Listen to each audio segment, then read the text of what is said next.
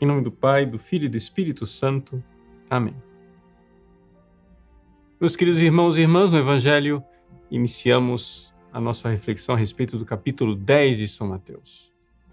E aqui nós vamos ver a escolha dos doze apóstolos e tudo aquilo que Jesus é, vai ensinar, enviando-os em missão.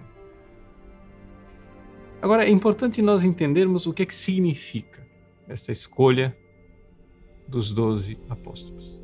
Veja só. O Antigo Testamento começou com um grande ato de fé. O ato de fé de Abraão. Abraão sai da sua terra, Deus promete uma numerosa descendência, e na hora que Abraão acha que vai acontecer a descendência, porque finalmente ele tem Isaac, Deus pede de Abraão o sacrifício. Abraão se dispõe a sacrificar. Um grande ato de fé. Deus poupa o seu filho, de Isaac nasce Jacó, de Jacó nascem as doze tribos e ali é constituído o povo de Israel, dividido em doze tribos. Então foi desse grande ato de fé que nasceu esta descendência de fé. Acontece que, querendo reformar o seu povo, ou seja, verdadeiramente preparar um povo perfeito para o Senhor, Deus mesmo vem a esse mundo e Jesus quer dar um reinício para o povo e escolhe os doze. Mas como foi que começou o Novo Testamento? O Novo Testamento começou também com um ato de fé. No Antigo Testamento, Abraão. No Novo Testamento, a Virgem Maria. Também a Virgem Maria realiza um ato de fé. Realiza um ato de fé em que ela aceita ser a mãe do Salvador, mas também aceita oferecê-lo, sacrificá-lo, entregar seu filho para redimir a humanidade. Pois bem, este filho gerado e sacrificado é dele então que brota a igreja. Mas como no Antigo Testamento havia doze filhos de Jacó e doze tribos, agora nós temos doze apóstolos. Não mais para constituir doze tribos, mas para que fique bem claro que verdadeiramente estes doze são instrumentos de Cristo para realizar o novo povo de Deus que serão membros, membros do seu corpo místico.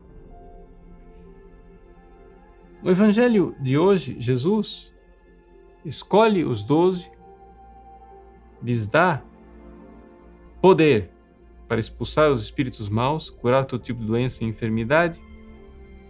Se coloca aqui o nome dos doze, e aí o Evangelho conclui dizendo assim: Não deveis ir aonde moram os pagãos, nem entrar nas cidades dos samaritanos, e de antes as ovelhas perdidas da casa de Israel. Ou seja, claramente Jesus quer pegar aquele resto de Israel, aquele povo que permaneceu fiel no Antigo Testamento, para incorporar a sua igreja antes de partir para os povos pagãos, antes de alargar as fronteiras da igreja. Por quê? Porque daqueles descendentes de Abraão, muitos haviam apostatado e abandonado a fé de Abraão. No Evangelho de São João, Jesus diz que Deus pode fazer filhos de Abraão de pedras. E que, na verdade, aqueles filhos falsos de Abraão, que era somente descendência do sangue, não eram filhos de Abraão verdadeiros. Eram filhos de Satanás. É assim que Jesus, com essas palavras duras, que Jesus trata os falsos israelitas, ou seja, aqueles que descendem do sangue de Abraão, mas não carregam a fé de Abraão. Pois bem, Agora é necessário ir primeiro aquele pequeno resto que está lá, que ainda tem a fé de Abraão, para então, a partir de Pentecostes, alargar as portas da igreja para todos os povos. Somos agora filhos de Abraão, filhos de Maria.